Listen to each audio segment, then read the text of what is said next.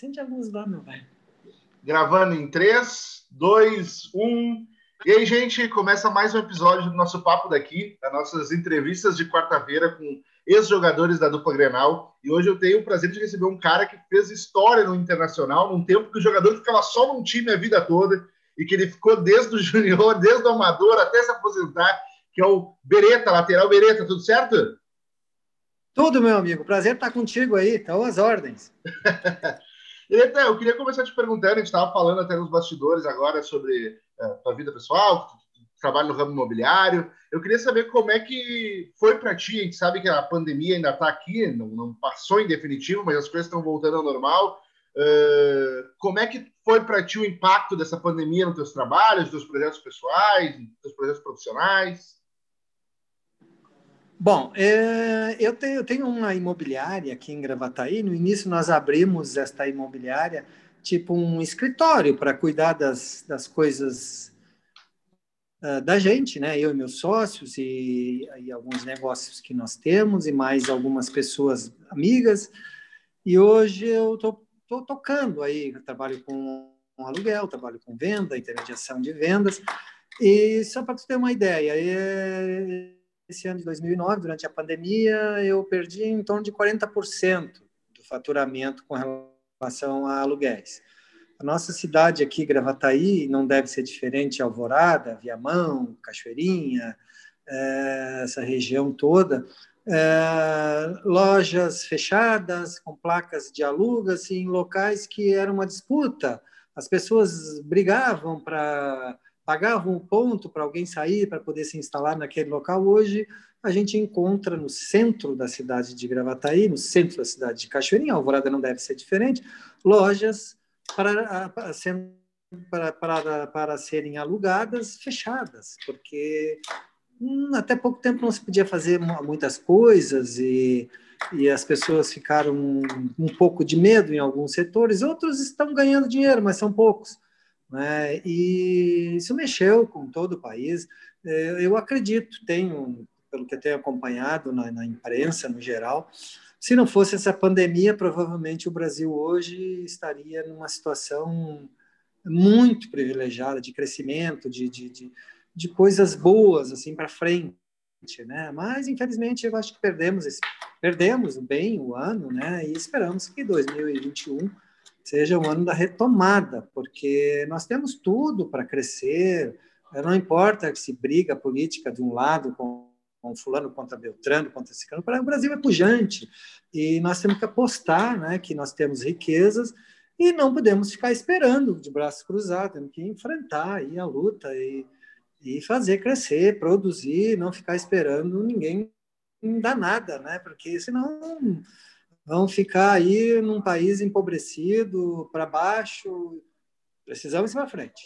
Todos, eu vejo todos os políticos que são candidatos, outros que estão para assumir, outros que, que assumiram, né, dizendo que ah, precisamos apoiar, precisamos incentivar, precisamos uh, fazer que o país cresça. Então, independente de quem esteja no governo, nós precisamos pensar dessa forma. Né? Independente de que, que linha ideológica esteja no nosso governo, nós temos que pensar, vamos crescer, precisamos crescer, senão nós vamos ter que voltar a, ao tempo de que minha mãe, minha avó faziam os próprios acolchoados, os sapatos eram feitos em casa, o arroz era cortado na mão, não tinha máquina, não tínhamos computador, não, as roupas eram feitas, costuradas, remendadas, nós tínhamos um chinelo quando tínhamos, né, remédio não se tinha, posto de saúde não existia, o Brasil e o mundo evoluiu muito, e tudo evoluiu. E nós temos que ter isso consciente, nós podemos, não podemos ir para trás, sob pena de as pessoas voltarem até a ter necessidades básicas. Né? Hoje nós estamos falando aqui através de um, de um telefone, eu estou com o telefone aqui, um aparelho na mão, falando contigo. Né? E, e, e quando surgiu o, o, o telefone celular, que era um tijolão, Desculpa, estou falando demais, mas já vou concluir. Não, mas vai. É, todo, mundo dizia, todo mundo dizia assim: ah, tu tem telefone celular, então tu é rico. O automóvel, quando surgiu, ah, tu tem um automóvel, então tu é rico. Ah, tu tem um banheiro em casa, tu tem um vaso sanitário para sentar, né? tu é rico. E aí as pessoas não se dão conta de que todas essas coisas foram feitas no primeiro momento, elas são caras.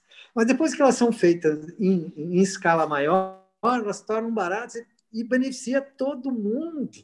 Então, nós temos que parar de choramingar e enfrentar, inovar, fazer o Brasil crescer, tirar como exemplo países desenvolvidos, não ficar atrás de, de, de esmola, de coisas. Claro que aquelas pessoas que não têm capacidade de produzir, de ter, essas têm que ser auxiliadas, né? mas aqueles que têm condições uh, físicas, mentais, intelectuais, esses têm que ser colocados no trabalho, fazer render, para, se possível, dar trabalho para outros, dar emprego para outros e tocar para frente. E querem se matar politicamente, que se matem, só não quero que vire guerra, e daqui a pouco tem que se agarrar em armas e um dando tiro no outro aí, né, meu amigo? Mas desculpa, tagarelei demais. Que rapaz!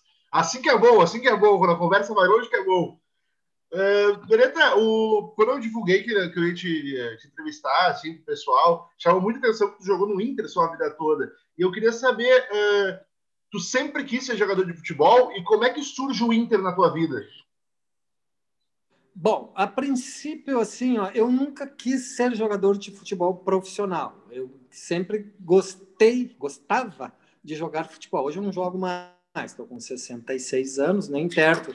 Fazem uns 15 anos que eu não chuto uma bola. Não sei quando passa uma criança com uma bola e que atira, eu devolvo. Mas eu não jogo há 15, 16 anos, eu não jogo mais futebol. E eu jogava aqui em Gravataí, no, no time principal do Esporte Clube Vila Branca, com 15 anos, 16 anos, e fui campeão municipal aqui em Gravataí, que a disputa era bastante grande. E eu já como na, na época com, com essa idade fui campeão da, da, da, cidade.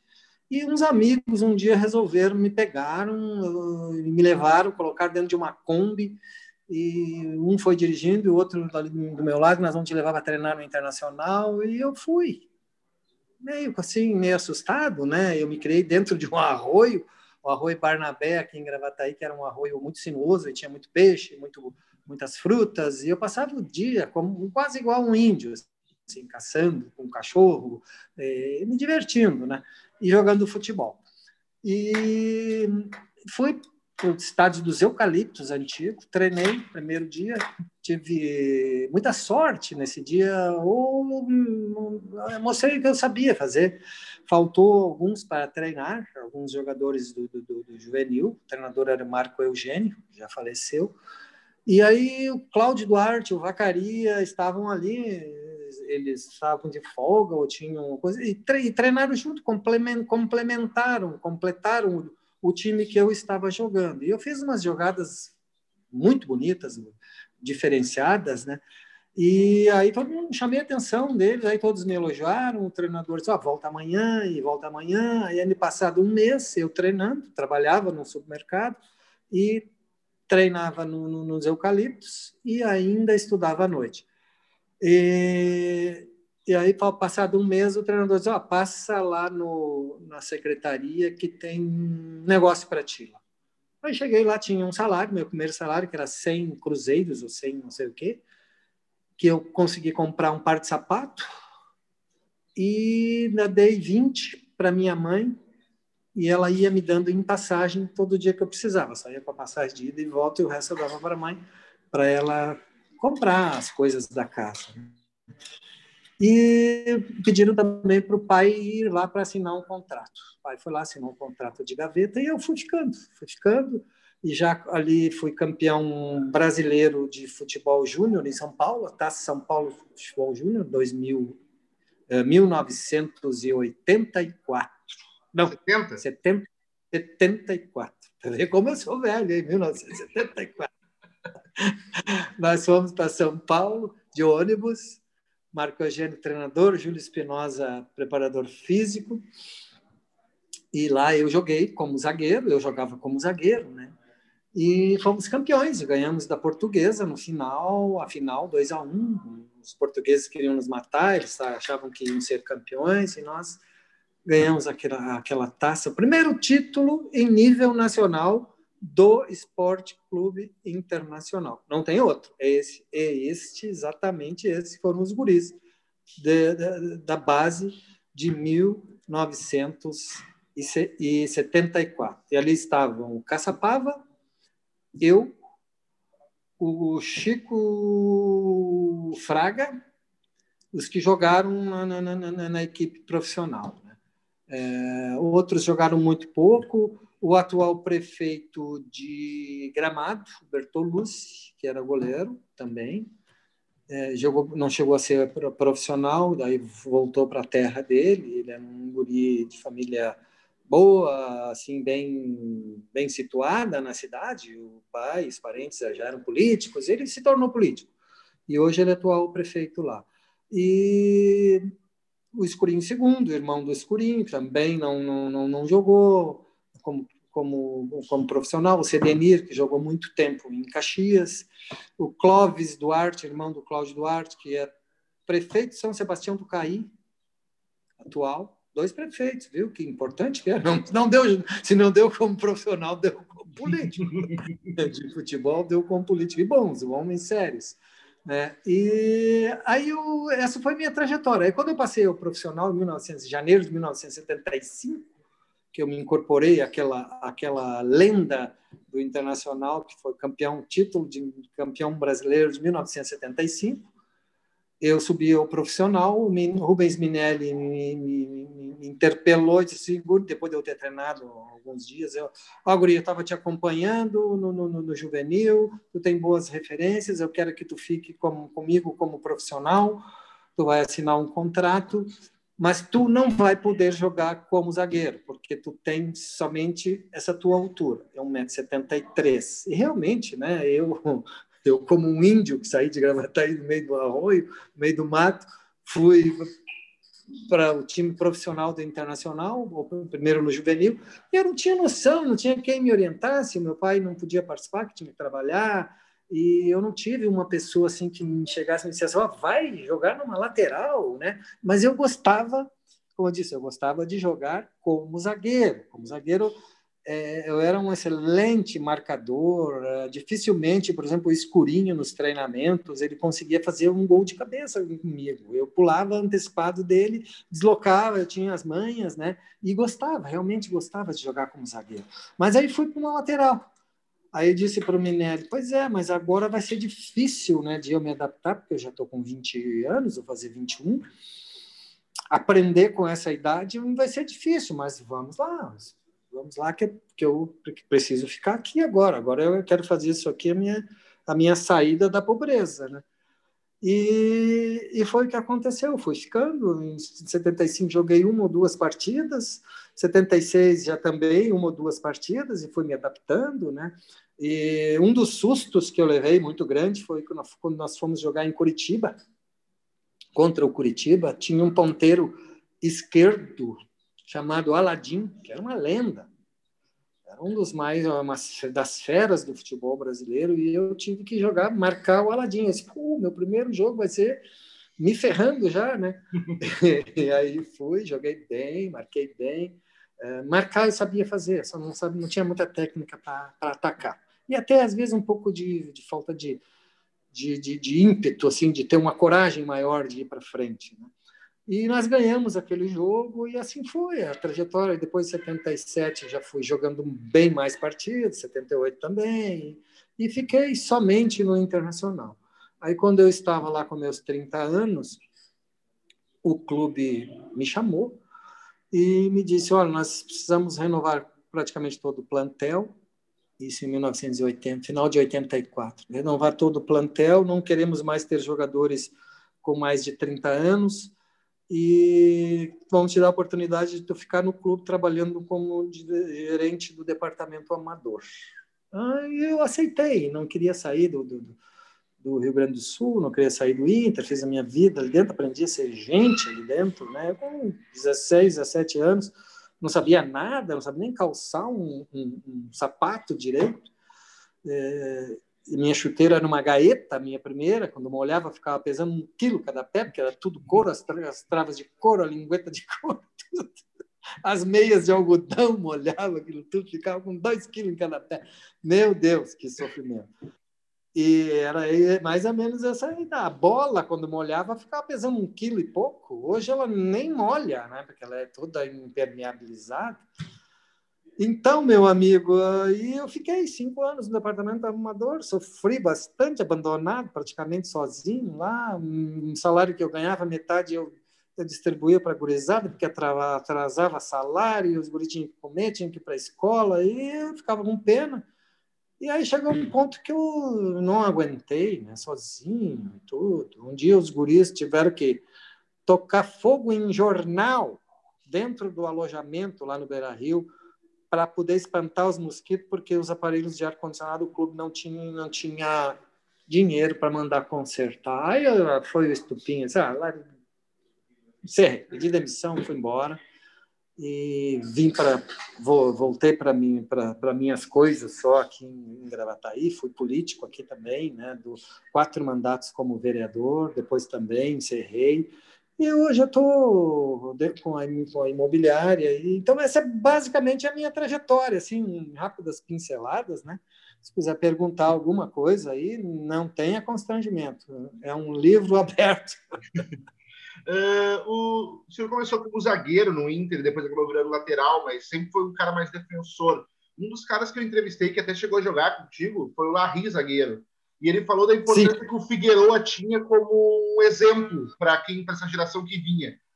O qual a importância que o Figueroa, o Figueroa teve alguma importância para ti? Era um espelho? Eu, te, chegou a ter alguma relação com ele na época da tua base? Como é que a figura dele impactava os defensores do Inter? Ah, o Figueroa foi um, um exemplo total, né? O Figueroa, ele, para mim, serviu como exemplo de atleta, que ele era uma pessoa muito séria, muito muito capaz. Foi para mim o maior jogador. Ah, Felipe, terminou a bateria aqui. Não, só Bem, saiu a imagem. Só saiu a imagem. Eu escuto ainda. Saiu a imagem. O telefone está quente aqui. O telefone está bem quente. O... Eu estou tentando a, a, a ajeitar aqui, meu amigo. Será que não vai explodir esse telefone? Não vai explodir o telefone. Tá queimando, pai. Não, ele não apagou, ele está só no. Tem, tá em 20%. Oi, voltamos, Opa. voltamos. Olha a técnica, a nossa equipe técnica aqui hoje, eu vou ter que chamar a atenção deles. Não, então o Figueiredo foi, para mim, o maior jogador que eu vi jogando. Né? E eu participei, que eu estive junto, uh, não tem Falcão, não tem Caçapava, porque para mim a ordem é Figueroa, Caçapava, Falcão, Batista, é, Jair, Cláudio Duarte. Esses para mim são as minhas seleções, né? A minha seleção seriam esses aí, é, os principais, assim, digamos, né? E aprendi muito também com o Bibiano Pontes, que era um zagueiro que jogou junto com o Figueroa em 75 é, ele vive, mora hoje em Taquari. Uma pessoa fantástica e um, um homem assim de, de, de, de, como atleta, né? E homem de, de, de caráter. É, eu, eu me espelhei muito nele e no Figueroa, né? mas muito mais até no Pontes do que no Figueroa. Figueroa para mim foi um, um um grande jogador, me, me inspirou como comportamento como atleta. É, ele se, se submetia ao Figueiredo, isso é, é uma coisa que eu gosto de contar. Figueiredo era o capitão e era o homem de total confiança do Rubens Minelli e do Gilberto Tim, que era o preparador físico. O Gilberto Tim era um maluco, né? ele, ele se assessorava da, da, da, da Escola Superior de Educação Física, então ele montava toda a estratégia de, de, de, de preparação física com esse pessoal da Escola Superior de Educação Física. Ele não era bobo, né? ele pegava os craques, os professores, montava tudo, e por isso nós ganhamos 75, 76, porque nós tínhamos, além de ter grandes atletas, grandes, grandes líderes, né, nós tínhamos o maior preparo físico do Brasil. e aí por isso que nós ganhamos também esses títulos, né? E o Figueroa combinava, o Gilbertinho combinava com o Figueroa, o gringo, eu vou, eu imagino a conversa deles assim, né? Porque com certeza eu era muito curioso e sei que eles fizeram isso.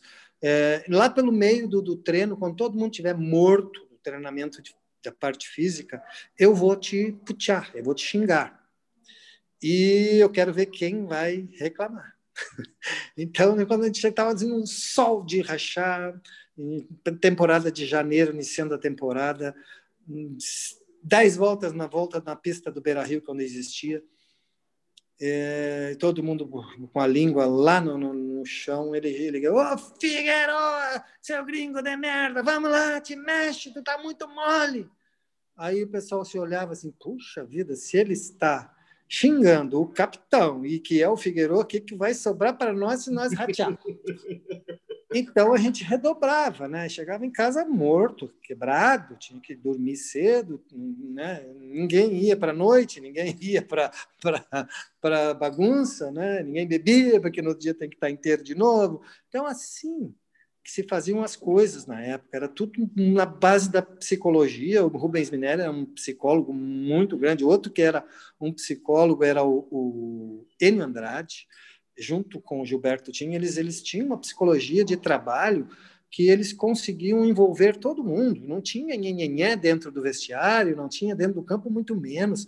Podia existir grupos né, de, de, de, de interesses dentro de vestiário, para escalação, para isso, para aquilo, mas eles ganhavam sempre, sempre dos, dos, atletas e não deixavam criar motim nem nada. E isso, para mim, é o mais importante dentro de um grupo de 25, 28, 30 pessoas de que são diferentes. Então tem que ter a liderança para fazer com que essas pessoas pensem no mesmo objetivo e que não haja distorção. Já teve um ano de 77, foi quando nós começamos um declínio ali, o clube trouxe muitos jogadores que não tinham esse compromisso de, de, de, de, de atletas. Eles bebiam muito, eles, eh, alguns, né? É, saíam do treino e iam fazer um pagode, fazer alguma coisa e, e ficavam até altas horas bebendo e, e, e, batucando. Nada contra isso, isso é bom, os jogadores gostam, mas não beber, não ficar uma noite é, sem sono, né?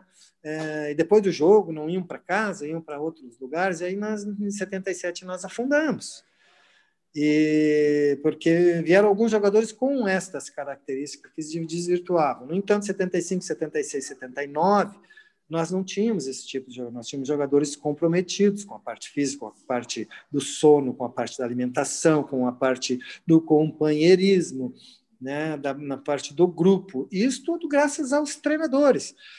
E que, para mim, foram grandes treinadores, né, o, o Rubens Minelli e o Enandrade, que deram esses dois títulos. E depois teve outros grandes treinadores, o Cláudio Duarte, para mim, foi um grande líder, uma liderança incrível, tanto quando era jogador e quando era treinador. Eu também me espelhei muito no, no Cláudio Duarte, que, que foi uma pessoa muito especial, muito especial dentro do internacional. Hoje ele não é nem valorizado, mas deveria ser mais, porque ele deu muito O Cláudio Duarte deu muito.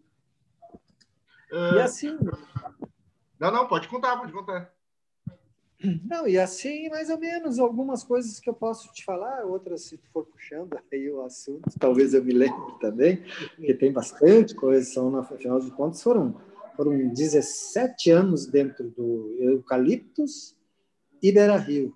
E, e, com certeza tem muitas histórias que às vezes eu, eu não me lembro assim quando estou conversando de tudo, nem tenho condições de me lembrar de tudo mas posso, com certeza, ao longo das conversas, quando for puxando as, as histórias, né, uh, recordações assim grandiosas de treinadores, de dirigentes, de, de colegas, de preparadores físicos, da torcida, de, das coisas que aconteceram dentro desse período aí que foram muito importantes e que eu, eu tenho um blog, mas ele está um pouco desativado porque eu não tenho tempo de estar alimentando, mas eu quero um dia reativar, antes de morrer eu quero fazer isso, deixar todas essas histórias gravadas, aquelas possíveis, né, porque tem umas que são impublicáveis, eticamente, são eticamente impublicáveis, né, que com certeza todos os atletas, treinadores, dirigentes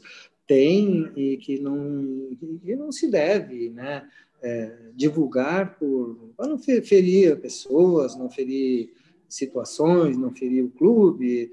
O clube não tem culpa de muitas coisas, né? mas temos muitas histórias boas, bonitas que os torcedores gostariam de ouvir e que eu não vou deixar isso morrer. Eu vou, vou livro eu não vou escrever porque ninguém vai comprar, né? é, mas eu quero deixar gravado porque aí as pessoas podem ir pensando, tirem daqui, tiram dali. É, tem algumas coisas que estão na internet que eu trouxe, por exemplo, decalco da reinauguração, decalque, ou decalco, que é um adesivinho, não sei agora o, a pronúncia correta, é, da reinauguração do Camp Nou do Barcelona, quando nós jogamos lá e ganhamos o torneio, eu trouxe, guardei, e aí, esse dia desses, um ano desses aí, há um tempo atrás, eu publiquei, e hoje está espalhado por aí, aquilo eu trouxe de lá, as medalhas que nós recebemos das despedidas de dois atletas também do Barcelona, quando nós jogamos lá em 1980, primeira vez que o Inter jogou contra o Barcelona também, tive a honra de jogar. Dois jogadores eram Costas e De La Cruz, que nós já fizemos um jogo amistoso, empatamos 2 a 2 na despedida desses dois atletas. Então, nós ganhamos uma medalhazinha com o nome deles e eu tenho guardado até hoje, publiquei também, está circulando. Então, eu acho isso bacana. Eu não quero isso para mim, eu quero isso para o mundo, para as pessoas, né? Que a gente é passado e a gente tem que publicar e, e divulgar até para ter a história. Mas o clube é o presente. As pessoas se interessam mesmo é pelo presente. É, o pessoal uh, se matava para ver o, o Figueroa, por exemplo, caminhando na, na, na Rua da Praia, na época. Hoje, se o Figueiredo caminhar na Rua da Praia, talvez um ou dois vão reconhecer ele. Porque passou, passou. Quem vive do passado é museu, como dizia a maioria dos, dos jogadores. Né? O passado é museu, tem que viver de presente, o mundo é de presente, o passado serve de exemplo. A gente, quando morre, a gente não leva nada. Isso é um ditado bem antigo. Mas a gente com certeza não leva, mas a gente deixa. A gente deixa bom ou mau exemplo, a gente deixa dívidas ou heranças. Né? Então, essa, esse é meu pensamento. Então, a gente só deixa. E, de preferência, deixar bons exemplos. Para que deixar confusão? Para que deixar mau exemplo? Para que deixar raiva, ódio, ira, eh, essas coisas que se vê pela política aí? É, muito triste. Eu fui político, sou político, todos nós somos políticos. Aquele que diz que não é político é mentira, porque as pessoas dizem assim: ah, eu não quero pagar meu imposto. Mas daqui a pouco ele mesmo está dizendo: bah, eu gostaria que meu filho fosse juiz. Meu, juiz, meu filho está estudando para ser juiz. Tá, mas quem vai pagar o salário do teu filho? É aquela pessoa que paga imposto. Quem vai te, te, dar o remédio do posto de saúde? Pagar os médicos que atendem o posto de saúde? A Polícia Rodoviária Estadual, Polícia Rodoviária Federal, o, os, a Guarda, as escolas, os professores, uh, as estradas, a sinalização, a manutenção, uh, tudo. Quem? A geração de riqueza, geração de imposto. Então, as pessoas, às vezes, reclamam que estão pagando imposto às vezes tem que reclamar se está se pagando demais.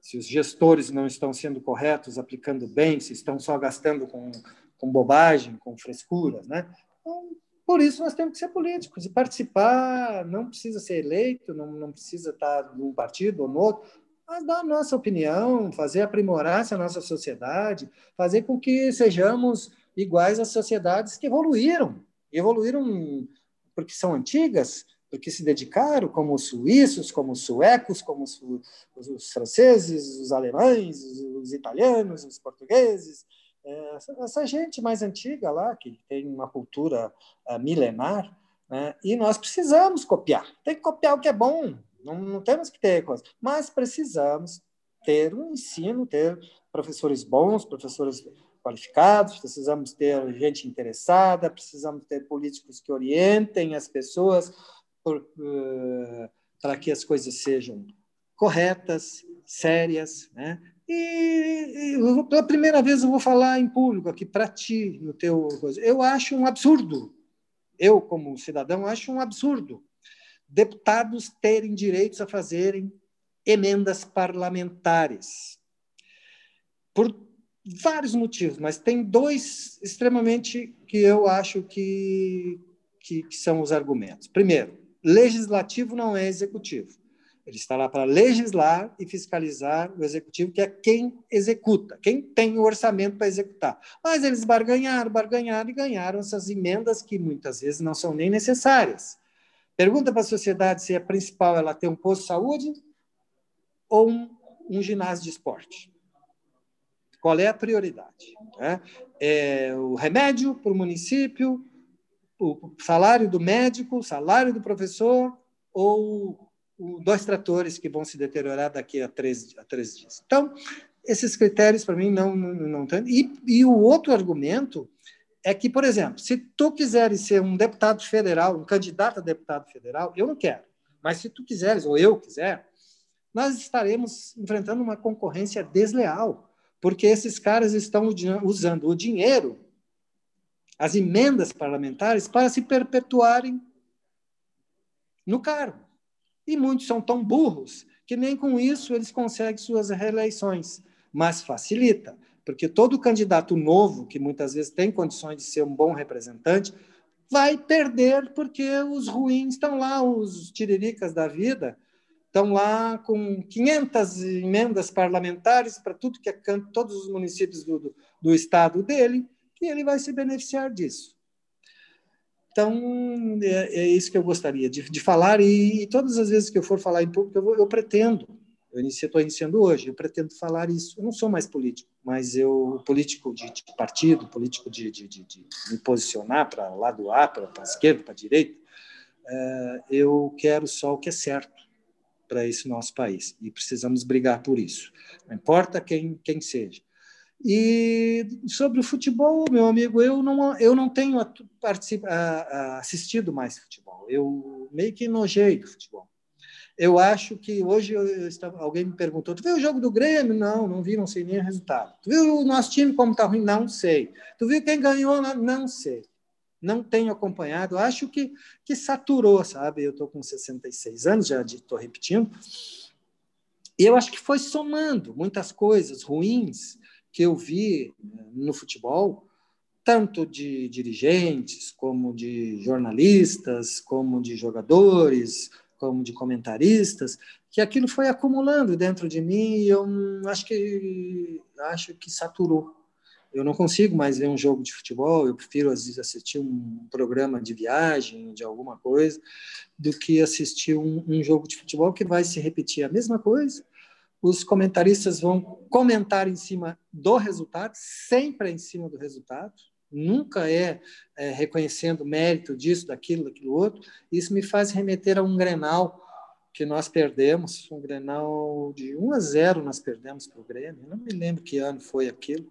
No outro dia, é, estampado na, no jornal Correio do Povo, Folha da Tarde. Estes foram os responsáveis pela derrota do Inter. Nós quatro, eu, André Luiz, Mauro Pastor e Carlos Alberto. Foto de cada um e ali. Sendo que no final do jogo, o treinador, que era o Otacílio Gonçalves, chegou para mim e disse: meus parabéns, tu foi o melhor jogador em campo. E eu sei que eu tinha sido o melhor jogador em campo. E que nenhum da nossa defesa teve, teve culpa no gol. Foi, mérito do Grêmio. E nós jogamos muito bem e perdemos por detalhes, um gol. E ninguém elogiou. Muito pelo contrário, massacraram. Tentaram né, destruir ali a, a carreira de um ou dois. E também não aceito as pessoas falar: este cara não joga nada. Ninguém não joga nada. Para chegar no Grêmio, Inter ou qualquer clube profissional, o cara tem que jogar alguma coisa. E muitas vezes quem vem para Grêmio e Inter foi observado lá no time onde ele jogava e chega aqui não se adapta por, por motivo A, B, C, D. Né? Dou um exemplo do Sapuca, que foi um centroavante que tanto eu como o Benítez nós nós é, dissemos assim: este cara vai ser o maior jogador desse campeonato pelo Internacional. Era um rapaz que ele tinha 1,90m de altura, o corpo dele assim era atlético, tinha uma força, uma velocidade, mas aí a imprensa, antes dele chegar no Beira-Rio, já estavam satirizando e rindo. Sapuca, com esse nome, não vai jogar no Internacional. Então já arrebentaram o cara ali. Ele chegou aqui e não deu outra, né? Foi intimidado, foi massacrado. E ele jogou no Paraguai, o Benítez conhecia ele de lá. Talvez tenha sido indicação do Benítez, mas a imprensa destruiu. E ele nos treinamentos a gente via que ele realmente era um cara totalmente diferenciado, objetivo, um, tipo artilheiro matador. Mas assim são as coisas que vão acumulando, acumulando, acumulando. Acho que agora, com essa minha idade, idade da, que dizem que é a melhor idade, melhor idade, para algum uma bobada por aí, porque é a pior idade, né? Porque dói tudo, tu não pode mais fazer determinadas coisas. Tu, tu, tu, meu Deus. Então, não existe. Passou dos 60, meu amigo, é complicado. É bem difícil. Tem que estar fazendo exercício todo dia. Se tomar um porre hoje, leva três dias para para se recuperar sem pensar em outras coisas, né? E, que tu faz e te leva um tempinho. E na, no tempo que a gente era atleta, a gente era, era atleta e tinha preparo físico, porque a gente media da seguinte forma: o, se a gente estava bem. Joguei hoje, amanhã já estou pronto para jogar de novo. Este era o preparo físico, a recuperação, o tempo mais curto que tu tem para te recuperar. Quanto mais curto, mais preparado tu estás.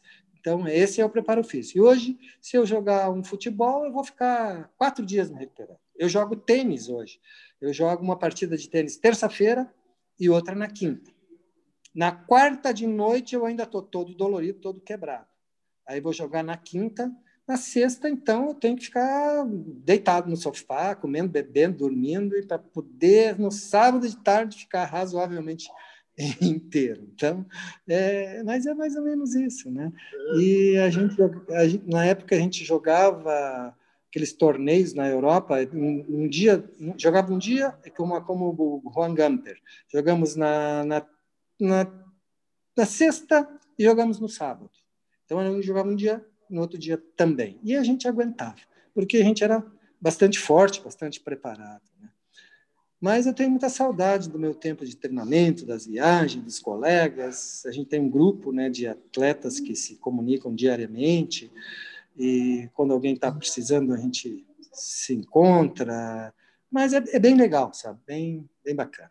Uh, eu estava lendo uma entrevista que o senhor deu, acho que, na, acho que foi pra, até para a TV do Inter, para a rádio do Inter ou para outro veículo, de, da, referente a Libertadores de 80, que foi um olheiro olhar o Nacional lá e diziam que tem um zagueiro lá que não joga nada, esse zagueiro os gremistas conhecem, o senhor vai dizer quem é. Mas como é que foi essa história aí da Libertadores de 80?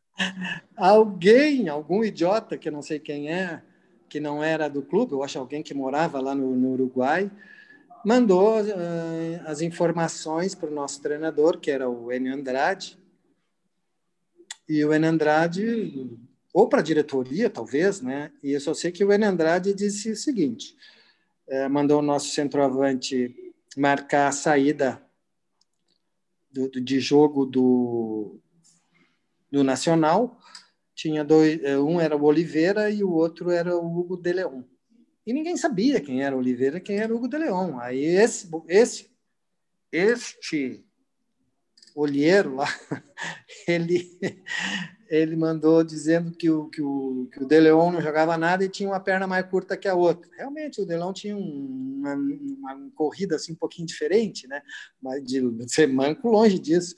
E passou essa informação para o Enendar. Ninguém conhecia né, o Nacional a televisão eram poucas, os jogos que passavam em televisão, não se tinha nenhuma notícia. Então veio essa informação e o Andrade sempre transmitiu para nós, ó, marca a saída do Oliveira, que é o, é o mais alto, o grandão, e deixa sair jogando o, o, barbudinho mais baixinho, que é o que tem uma perna mais curta, que era o Hugo de Leão. e assim nós perdemos Libertadores. Porque não só por, esse, por, esse, por essas informações erradas, né, mas pela nossa ida para lá também. Nós empatamos aqui, tínhamos que empatar lá para sair um, terceiro jogo no, no, lá no Paraguai. E nós perdemos por 1 a 0. O, era para eu sair jogando na lateral esquerda, eh, forçaram a, ao Cláudio Mineiro a jogar. Ele não era bom marcador, mas era bom atacante, mas ele estava há 18 dias de uma cirurgia de menisco. Ele tinha feito uma artroscopia no, no joelho, tirou o menisco através de um orifício, de um artroscópio, e resolveram botar ele a jogar. Dito e feito, o lance nas costas, é, fizeram é, cruzamento na, na, na, na, falta e ficaram desatentos e cruzaram e o Vitorino fez o gol de cabeça. Aí eu entrei no segundo tempo, porque logicamente ele não aguentaria jogar os, os, os 90 minutos, o campo era completamente embarrado, molhado, provavelmente molharam de propósito, e nós perdemos 1 a 0, tentamos, tentamos, tentamos, ataquei bastante, bati escanteio, chutei a gol, uh, me vi como um atacante naquele dia. Lutamos, lutamos, lutamos, e antes do jogo eles não nos deixaram reconhecer o gramado. Uh, eu, que estava no banco de reserva junto com o treinador, que era o o, o Andrade, o preparador físico Gilberto Tinho, o dirigente, o José Asnus, que era o presidente, nós ficamos na arquibancada. Nós não, não, não nos foi permitido ficar dentro do campo, só a equipe deles. Alegaram que era por motivos de segurança e porque estava em reforma. Mentira, eles se sacanearam, né? Era o último jogo lá, eles não iam deixar por menos. E nós não tivemos capacidade nenhuma de articulação junto a essa Comebol, essas coisas que na época era uma patifaria, eles faziam de tudo, se vendiam, se compravam. Era o que dava a impressão na época, né? Porque era tudo meio oba-oba. E, e eles não, não viram isso. Né? E, e eu, para entrar no segundo tempo, eu aqueci na arquibancada, no cimento, com as chuteiras de cravo, chuteiras altas, que faziam um barulho, parecia um cavalo troteando. Eu tive que pular o fosso. Olha, imagina um atleta de um dos grandes clubes do mundo ter que pular um fosso da arquibancada para dentro do campo para poder entrar, porque o Cláudio Mineiro tinha, tinha que sair. Isso é um absurdo, né? E o clube também não se preocupou, não dava muita importância para a Libertadores. Tanto é que, em vez de nos colocar num hotel, para economizar, pediram os alojamentos do Penharol, local chamado Los Aromos, um local ah, mofo, as roupas de camas com, com aquele mofo que tu fica espirrando o tempo todo, os alojamentos antigos, velhos, tudo para economizar não se preocuparam em colocar a gente num hotel que fosse razoável, que fosse é, limpinho, pelo menos, né? mais ajeitadinho. Nada disso, para economizar. E fomos brigando daqui lá, o Mário Sérgio e mais, não me lembro quem era o outro atleta, que eram os responsáveis de tratar com a diretoria sobre a premiação, não teve acerto, brigaram pelas estupidez, chegaram a, a, dizer, ah, se vocês querem esse valor, muito bem, se não quiser, não, não aceite, isso que foi transmitido para os jogadores. Então, ali ficou demonstrado que o clube não tinha grandes e, importantes é, intenções de ganhar aquele, aquele título. Tanto é que Falcão estava vendido para Roma, né, já na, na, na véspera da, da, da, da, daquela daquele campeonato tão importante. A partir de 82, quando o Grêmio foi campeão, aí todo mundo passou a dar importância para a Libertadores. Aí todo mundo queria ganhar a Libertadores, até que, que, que a, aí a própria CBF, CBD, sei lá o que, na época começou a, a, a definir melhor quantos times iam para a Libertadores, começaram a pressionar mais a Comebol para que ela fosse é, pelo menos mais decente com os times brasileiros, né? Porque geralmente eram os argentinos ou os uruguaios que eram os privilegiados, porque essa Comebol era composta basicamente por uruguaios, argentinos,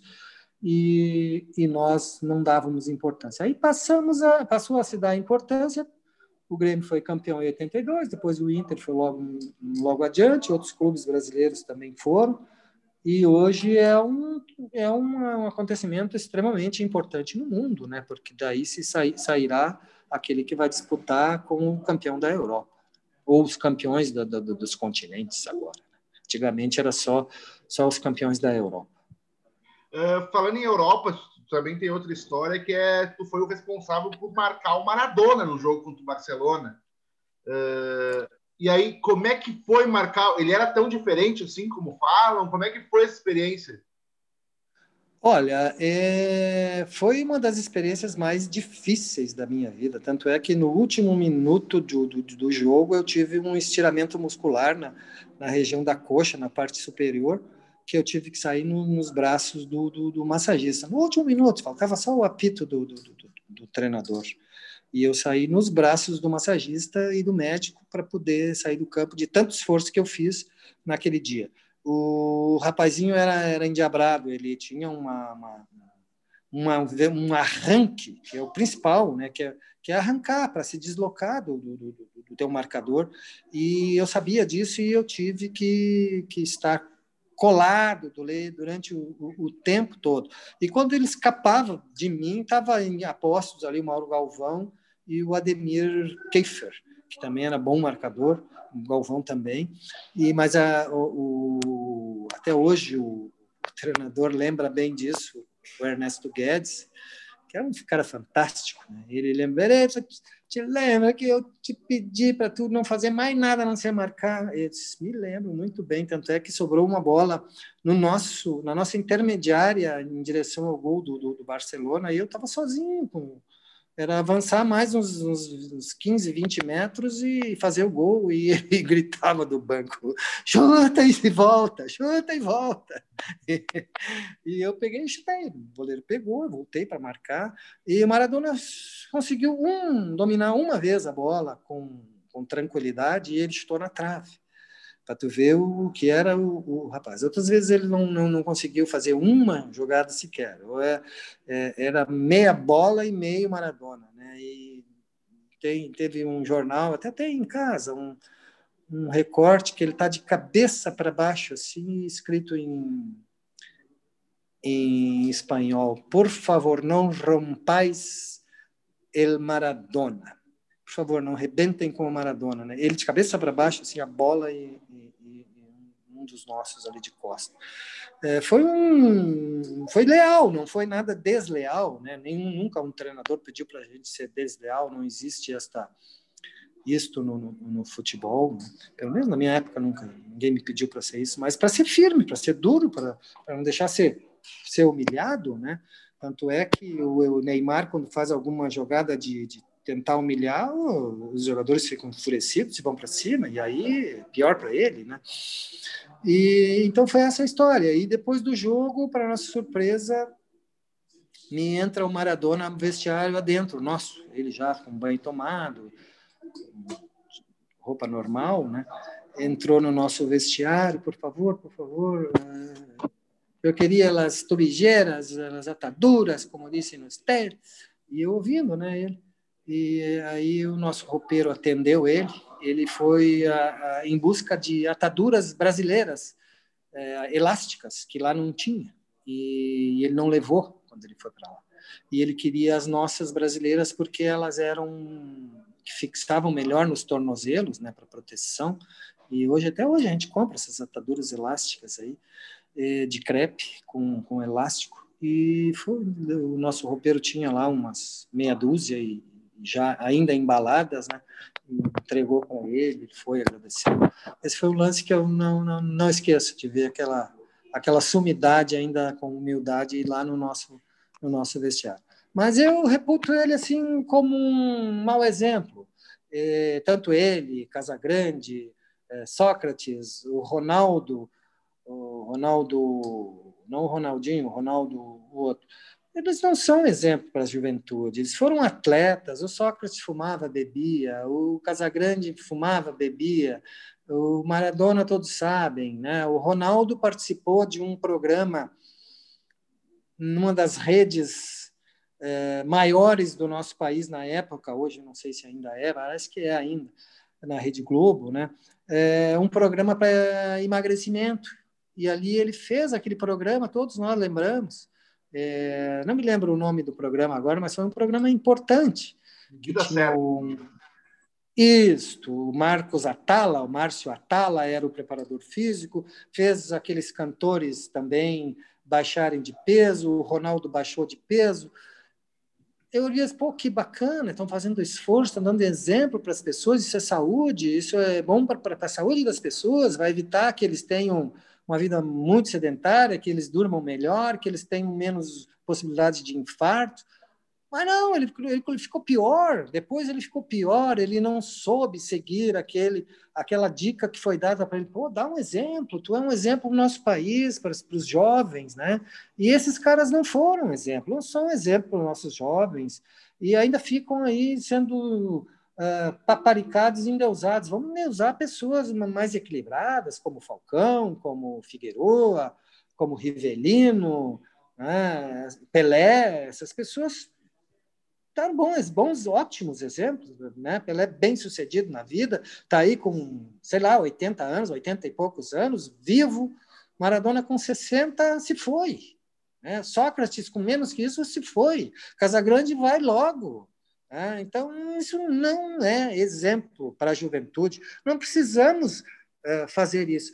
Endeusar eles como jogadores bons, isso se deve para quem é, é desportista, mas como cidadão não, se deve estar vangloriando, dizendo que foram isso, que foram aquilo, não foram... deixaram até confusão para as famílias deles, para os filhos deles, para as mulheres deles. Então não, não pode, não se pode ficar é, é, é, levando o outro lado deles. Tem que se tem que se botar o dedo para que as pessoas saibam quem foram eles? Grandes atletas, mas péssimos exemplos de cidadãos que o mundo precisa de bons cidadãos. Né? O mundo precisa de pessoas que deem exemplos. Olha o Guardiola, olha o Zidane, é, outros tantos, né? Beckenbauer, e vai longe, que são exemplos e que não são tão paparicados quanto estas pessoas.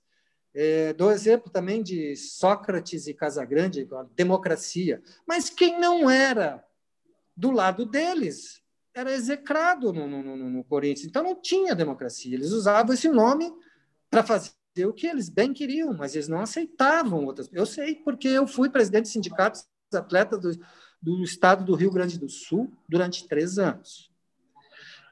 Eu não era não participava de atividade política nenhuma. O, a RBS um dia resolveu fazer o povo escala a seleção através de um cupom na zero hora. O povo escala a seleção. Escalavam a seleção gaúcha e a seleção brasileira, num jogo no Beira Rio, final de ano. A renda seria revertida para o sindicato dos atletas.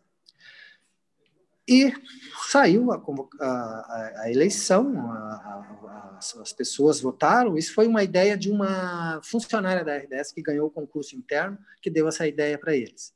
E eles me procuraram como presidente do sindicato e eu percorri o Brasil inteiro para poder liberar, junto com o diretor Valmor Bergesch, da RBS, que já morreu, um cara fantástico, eu e ele, nós percorremos o Brasil para convencer os presidentes a liberarem aqueles atletas que foram eleitos pela seleção. Nelinho, Joãozinho, lá em Minas, uh, não me lembro quem era o outro lá. Então foi duro para a gente convencer um tal de Calil, que era o presidente do, do Atlético, ou do Cruzeiro, não me lembro, para convencer o pessoal do Corinthians.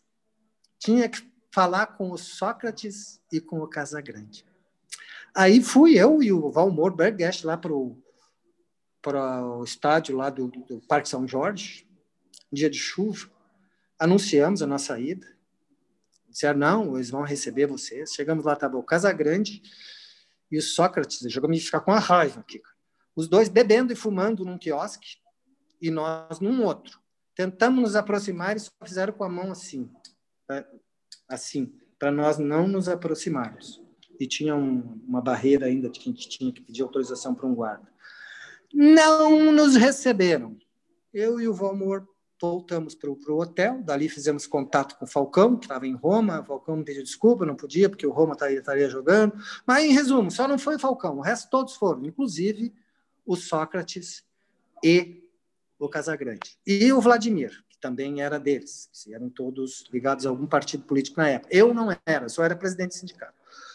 Como uh, eles, alguém disse para eles que eu era amigo do governador do, do, do, Rio Grande do Sul, que na época era o Jair Soares, mas eu só era amigo dele porque ele era governador e eu era presidente do sindicato, mas eu não tinha nada a ver com o partido dele na época, que era o PDS. Não tinha nada.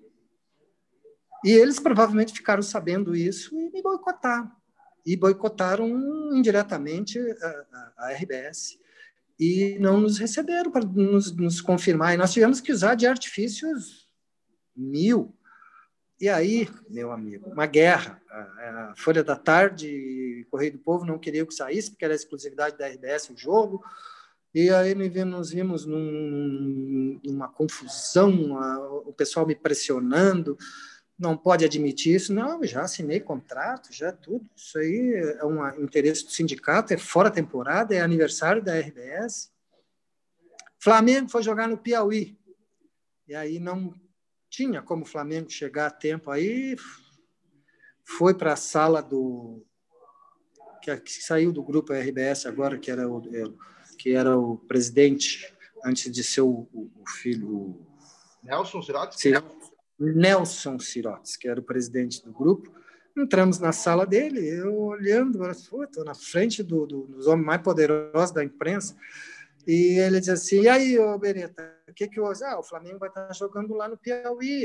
Eles, eles dizem que não vem, Carpegiani, Zico e companhia. Mas o que, que nós precisamos fazer para eles virem? Eu disse, Olha, só fretando um jatinho. Ele bateu na mesa, está fretado a RBS fretou um jato para trazer os jogadores do Flamengo direto do Piauí para o Beira Rio, para eles poderem jogar. Tamanho o esforço que foi feito para eles cumprirem e honrarem com aquilo ali. Né?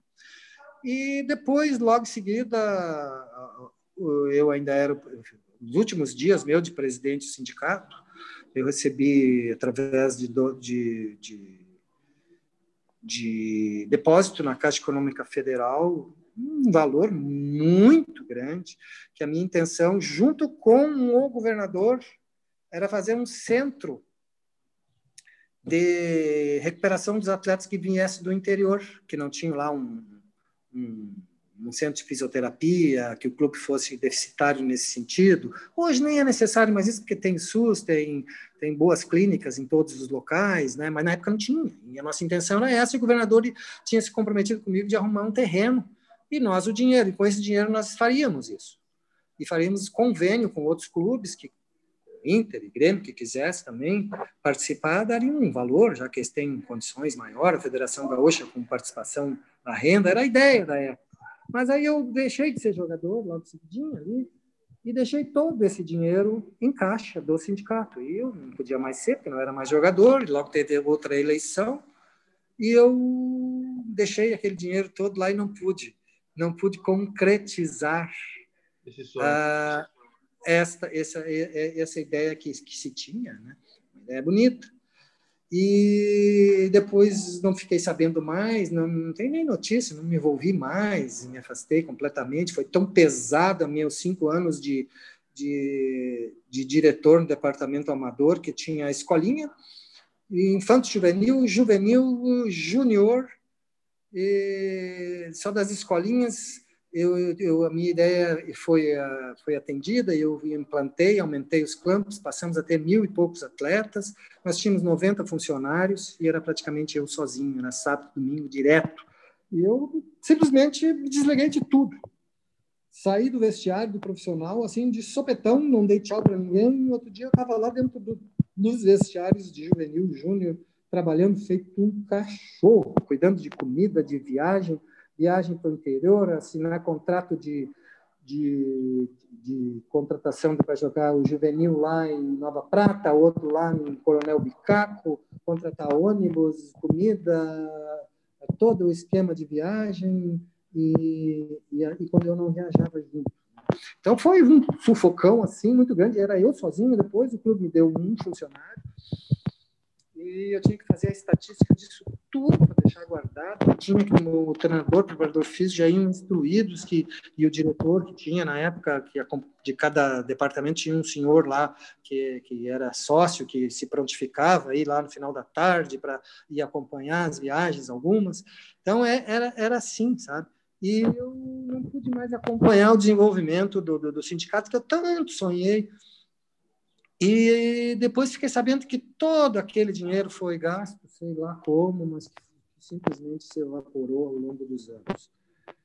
E, mas o mundo é assim, né? E, e eu me entristeci bastante com isso, eu levo bastante essa, essa tristeza né, de, de ter visto isso não ter sido concretizado.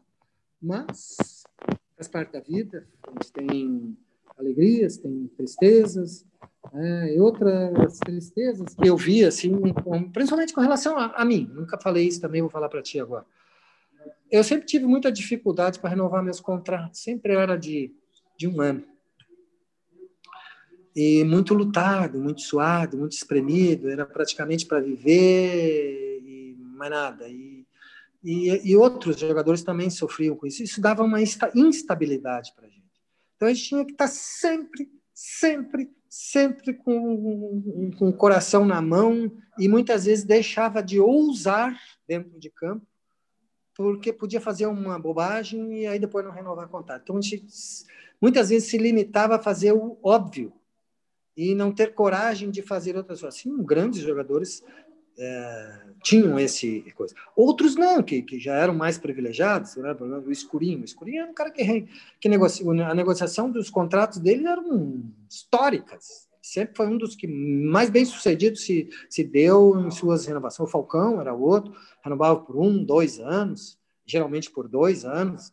É, ficavam mais seguros, mais tranquilos. Se errassem um ano, no outro ano se recuperava e podiam render mais, né? Eu senti muito isso, senti muito isso por parte dos dirigentes, que muitas vezes eles, ah, vamos ficar contigo, tu é um reserva, tu não é um titular, vamos te espremer e vamos ser espremido pelos outros.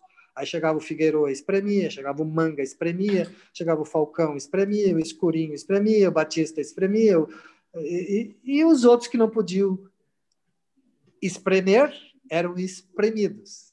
E isso não era uma coisa muito, muito, muitíssimo errada e que não ocorre hoje. Hoje todos os jogadores têm seus contratos que lhes dão. Tem jogadores que fazem contrato, recém são atletas profissionais, têm cinco anos de contrato. Então dá uma tranquilidade para ele poder criar, para ele poder inovar, para ele poder é, ter uma tranquilidade até familiar. Né? E isso me, me preocupou. Durante esses 12 anos que eu fui jogador internacional, era sempre, sempre com o coração na mão. Eu já, já falei isso em outras oportunidades. Um dia eu estava sem contrato, brigando lá por meia dúzia de tostão, que para mim era importante, para o clube não era. E faltou gente para jogar como zagueiro contra o Esportivo de Bento no Beira-Rio. Aí o treinador chegou, Vereta, tu não joga sem contrato? Claro, não tem problema, eu sou, minha vida é Inter, eu aprendi a ser gente aqui dentro do Internacional, eu dou minha vida pelo Internacional. Não me importa se eu vou me quebrar, não vou me quebrar, se eu vou quebrar uma perna e depois vou passar fome, mas eu jogo, não tem problema. Sabe o que é tu jogar chorando? Eu joguei chorando, de raiva o jogo contra o Esportivo de Bento como zagueiro. Nós ganhamos 3 a 0. Eu fiz uma partida como das que eu gosto. Eu jogava uh, uh, muito, muito, muitíssimo bem como zagueiro. Uma pena que eu não tinha altura. Se tomasse um gol por cima, ia ser ah, aquele baixinho lá que é o culpado, que não é alto. Mas raramente isso acontecia, até com os grandes acontece, até com os grandes zagueiros, aí acontece tomar gol por cima, mas eu tinha um bom posicionamento, tinha tudo, mas eu, sempre, eu sei que eu não devia jogar como zagueiro, né, na minha carreira, tinha que ser um lateral quebra-galho, jogava no lateral esquerdo, no lateral direita, eu tinha facilidade de chutar com o pé esquerdo, e, então eu jogava tanto na lateral esquerda como na lateral direita, e joguei mais, acho, acredito que na lateral esquerda, apesar de, de, de, minha perna mais forte ser a direita, mas eu, eu chutava bem também, passava bem com a perna esquerda. E nesse dia que eu fui guindado a jogar como zagueiro, uma das poucas vezes que eu joguei como zagueiro, eu me saí otimamente bem. Né? E, e na Copa Quirim também, contra a seleção da Irlanda. O André Luiz, eu estava no banco de reservas, na final, nós ganhamos 2 a 1 um. Uh, o André Luiz foi expulso.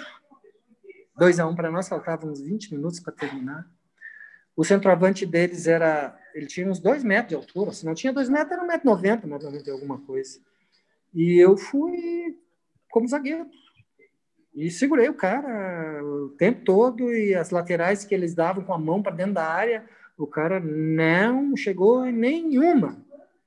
E, e eu tinha, realmente tinha isso, né? E, e sabia. E, e ali nós somos campeões da Copa Kirin no, no, no, Japão. Ganhamos da seleção do Japão, ganhamos do Toulouse, da França, e na final nós ganhamos da seleção da Irlanda. Esses grandalhões aí foi uma foi uma façanha muito bonita, mais difícil do que é, a Copa Toyota, que era um jogo só, né? Era um jogo. Nós tivemos que jogar é, três jogos para ser, sermos campeões. Andamos pelo Japão quase todo um torneio bastante importante. E então, mais ou menos isso, meu amigo. Acho que me estendi demais. Sei lá, estou falando muito do meu entrevistador, não falou nada, não contou a vida dele.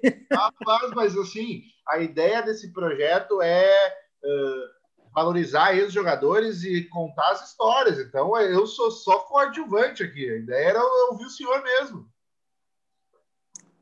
Tá bom, meu amigo, tá bom. Eu... Mas vamos em frente. Não, não, pô, eu, eu gostaria, para a gente encerrar, até já uma hora e dez que nós estamos conversando, eu gostaria. Puxa vida! Pois é, eu gostaria de lhe agradecer mais uma vez por ter topado participar desse papo comigo. E eu espero que tenha sido tão legal para o senhor quanto foi para mim ouvir suas histórias pela primeira vez. Muito bom. Eu também gosto de vez em quando de, de, de comentar essas coisas, né? É... Tem muita saudade desse tempo todo. Eu tenho muita alegria e muito a agradecer ao Esporte Clube Internacional, à torcida, às pessoas que, que me reconhecem ainda. Eu hoje, se eu sair daqui da minha cidade, Gravataí, a pé, de chinelo de dedo, calção e uma camisa, e uma carteira de identidade no bolso, sem dinheiro, eu atravesso o Rio Grande do Sul, vou e volto, durmo, como, só não me identificar que eu sou fulano, que eu fui atleta do Esporte Clube Internacional. As pessoas mais velhas vão lembrar e vão vão me dar dinheiro, vão me dar comida, vão me dar pouso por causa do Internacional. Um dia nós estávamos pescando, eu gosto muito de pescar, nós estávamos no Uruguai, no interior do Uruguai, perto da cidade de 33, depois Lascano, e ali tem uma barragem muito grande, uma enorme, uma barragem do pessoal que planta arroz, e lá tem umas traíras. Ah, o pessoal comenta que lá já teve traíra de 6 quilos. Aqui no Brasil é muito raro, só no, no, no Amazonas, no Pantanal, que pode ter essa, essa traíra de 6 quilos, ou em criatórios, né? Mas lá é natural. E nós fomos pescar e naquela volta daquela barragem enorme, uma, uma imensidão de água. No outro, bem longe, assim, tinha um outro acampamento, tinha três pessoas, três homens. Aí eu fui caminhando pelaquela beira com meu caniço na mão, cheguei, passei por eles, eles perguntaram assim, como é que vocês estão de gelo lá? Ah, temos alguma coisa, se vocês precisar podem passar lá. Aí um disse assim, pai, tu é o Bereta, né? Aí eu disse, mas como, rapaz? Eu tô careca, sem camisa, de calção, chinelo de dedo, como é que tu me conhece? Ah, nós somos do interior, me deu o nome da cidade, eu não me recordo agora uma cidade pequena do interior, a gente é torcedor e a gente não esquece da, da, da, dos jogadores do Internacional. Então, só para tu teres uma ideia de quanto é grande este clube. É, espero que esses novos eleitos aí do clube não façam bobagem, não, não, não misturem as coisas, né? É, e sejam positivos para o clube. Né? E não misturem política, porque a política com o futebol nunca deu certo nunca deu certo. Nunca. Dá certo por um determinado momento, depois cai. Porque as pessoas, no normal, os torcedores eles do clube, tu não tem como identificar se é de tal partido, de tal tendência, de tal coisa, todos torcem pelo clube. E à medida que o, clube vai se tornando político ou politizado, essas pessoas vão se afastando. Né? E isso não é bom. Isso não é bom. O futebol é uma, é, é uma diversão para as pessoas, é uma paixão né, para outras. É, as pessoas chegam até a se matar por causa de, de, de futebol. Eu, tanto tempo ainda na saída do Beira Rio, eu já vi a é, torcida do Inter virar um carro de um gremista, duas, dois carros, virar de, virar de cabeça, roda para cima, assim, na, naquela avenida ali, na Avenida Padre Cacique. E tal tamanho era a selvageria, né, na época. Hoje está muito civilizado, assim mesmo ainda tem medo de. Eu tenho muito medo de ir na torcida, né, de, de, de futebol, porque o pessoal é muito passional. Uh, algumas pessoas, né? Melhorou muito, melhorou, mas seguida se houve barbaridade. Eu não vou me arriscar, não vou, não vou mesmo. Mas é isso, meu amigo. Pô, eu eh, mais uma vez lhe agradeço e quando passar essa pandemia, primeiro que eu vou lhe incomodar no WhatsApp agora para o senhor me passar o contato desses seus ex-jogadores aí para me entrevistar eles também. Senhor, sem problema. Sem quando passar problema. essa pandemia, Vamos fazer um churrasco e se conhecer pessoalmente. Você já, já conhece meu pai, mas eu quero eu conhecer o senhor pessoalmente. Tá bom, tá ótimo. Terei prazer, terei prazer. Tá bom? Até mais, Bereta. Tudo de bom. Muito obrigado. Como é que tá? Tu é Alvorada, né? Isso. Como é que tá a cidade aí? Tá melhorando? Tá piorando? Tá melhorando, tá melhorando. Devagarinho tá melhorando. Ah, que bom, que bom. Precisamos, precisamos. Que Gravataí melhorou bastante. É, a gente espera que todo o entorno aí se, se volte né, para as coisas importantes e desenvolvimento dessas cidades que são bastante sofridas. Gravataí foi muito sofrida, Alvorada mais ainda, né? E, então nós precisamos dar um pulo aí para fazer essas cidades ficarem melhor né, para se viver. Grande abraço, meu amigo. Abração, Beretta. Até mais. Tchau. Tchau, tchau.